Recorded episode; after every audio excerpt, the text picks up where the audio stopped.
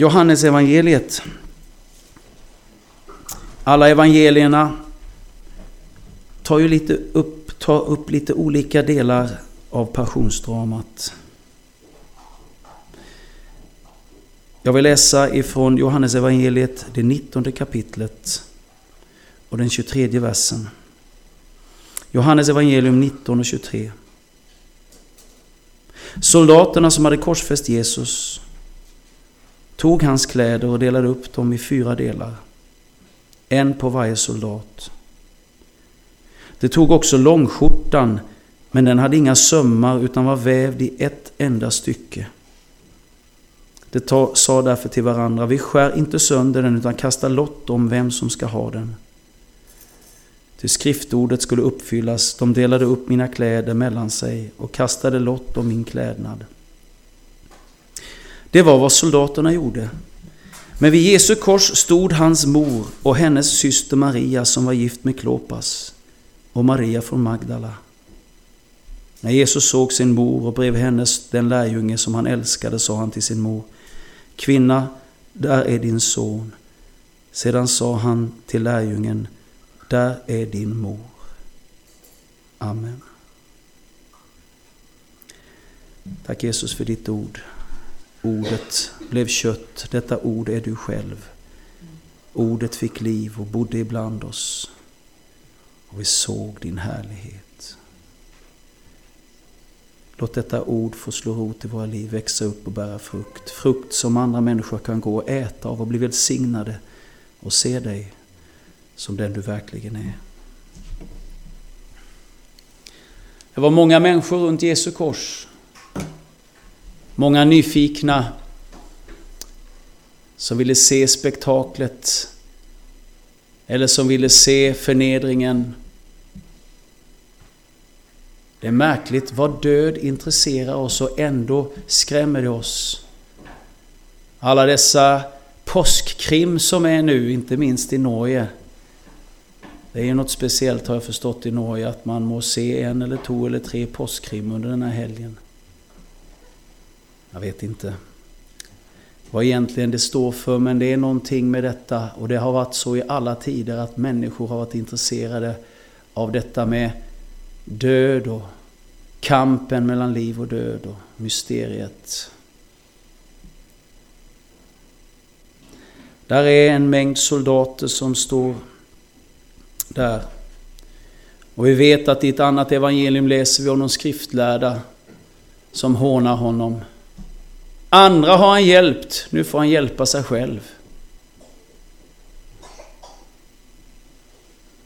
De här soldaterna, de tar hans kläder och delar upp dem mellan sig. För mig är det Sverige idag, kanske Norge också. Man tar en bit av Jesus men man vill inte ha Kristus. Man vill ha det som är runt omkring. Man vill ha det som är hans idéer, tycker man, hans värderingar. Han är ju en förebild. Jag satt tillsammans med två icke-troende kompisar till mig för några år sedan. Vi hade ett gäng killar, vi var eh, sex stycken, fem stycken var vi, som eh, träffades ibland och åt. Nej, vi var sex stycken. Tre som icke var kristna och tre som var kristna. Och vid ett tillfälle så satt en av dem var läkare och den andra var eh, pilot på SAS. Och vi pratade ofta om andliga ting, men de började prata med varandra. Och så hörde jag den ena säga till den andra, ja, jag, jag kan inte tro att Jesus är Guds son, men han var en fantastisk människa. Vilka idéer! De vill man ta till sig. Och då säger den andra som säger att han är ateist, nej, jag måste säga som C.S. Lewis sa han. Om inte Jesus är den han sa att han var Guds son, då är han ju ingen fin människa, då är han ju en stor lögnare som gick omkring och sa att han var något han inte var. Sa att han var enda vägen till Gud. Om han inte var det, då är det ju knappast någons idéer och ideal man ska ta efter. Då är det ju lögn. Vad så spännande att höra dem tala. Och så känner jag i Sverige idag, man delar upp hans kläder mellan sig.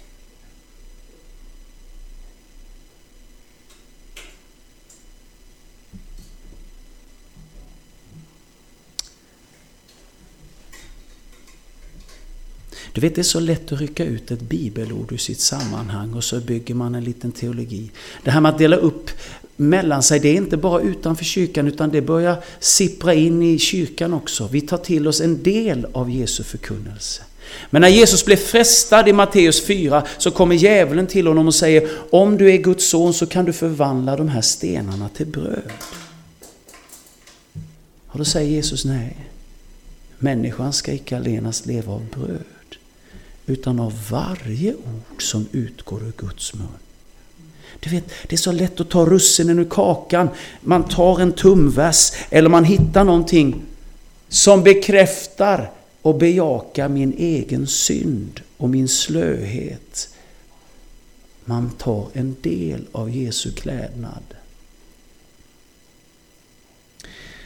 Jag hörde om den där lilla historien och jag har kanske berättat den här innan, men just detta Lille pojken som tillhörde en pinsemenighet. Som ljög så otroligt mycket. Åtta år gammal. Jag undrar om inte det var här i Elim han tillhörde förresten. Nej, nej Philadelphia, det var Philadelphia Ålesund var det just då.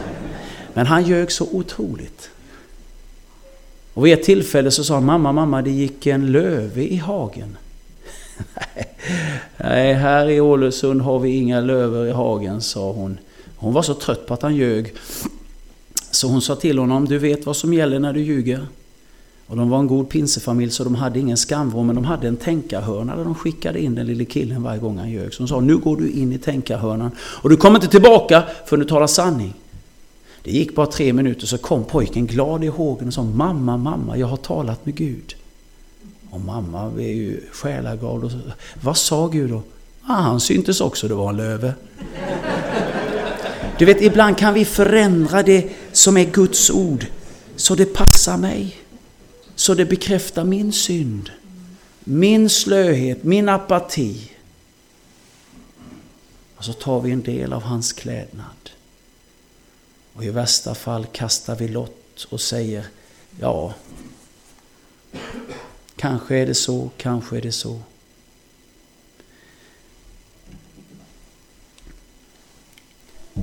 När jag läser vidare, det var vad soldaterna gjorde.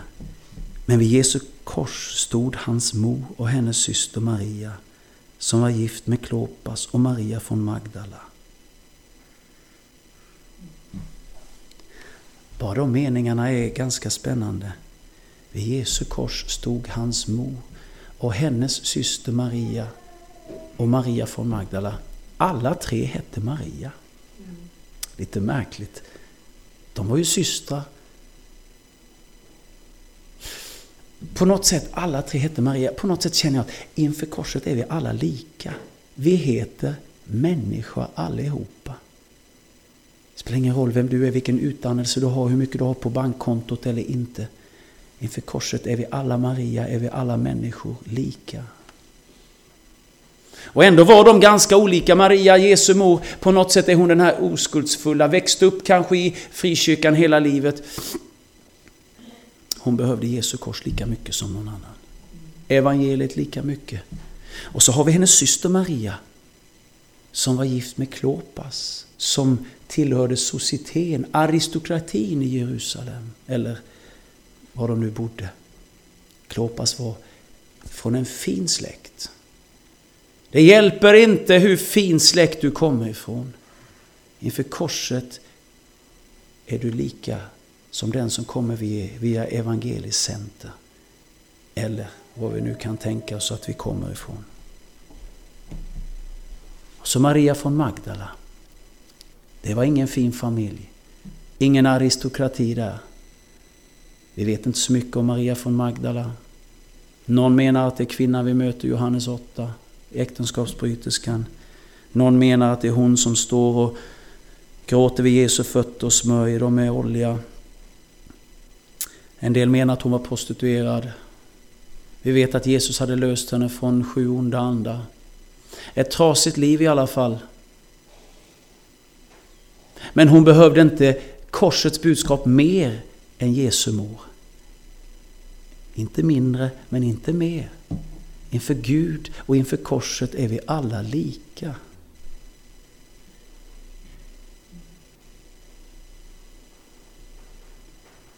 Det är, som Paulus säger i första Korinthierbrevet 18, talet om korset. Förlåt, första Korinthierbrevet 1 och 18. Talet om korset är en dårskap.